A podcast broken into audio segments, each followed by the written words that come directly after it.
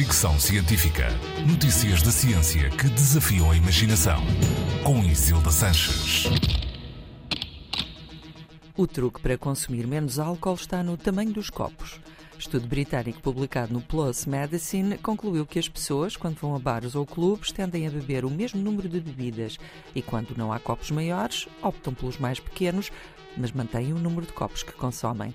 Dados da Organização Mundial de Saúde atribuem 3 milhões de mortes ao consumo de álcool todos os anos em todo o mundo.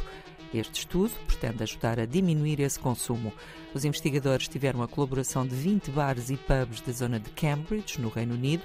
Durante quatro semanas, os bares retiraram os copos de vinho grandes, o que resultou numa diminuição de 8% no consumo de álcool.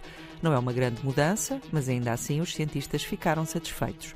Os clientes continuaram a beber à unidade, não considerando o tamanho do copo. Estudos anteriores já tinham mostrado que comer em pratos mais pequenos ajuda a controlar a quantidade de comida ingerida.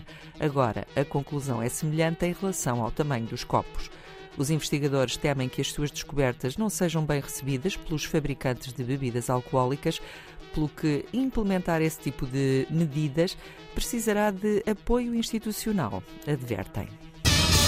Fricção Científica.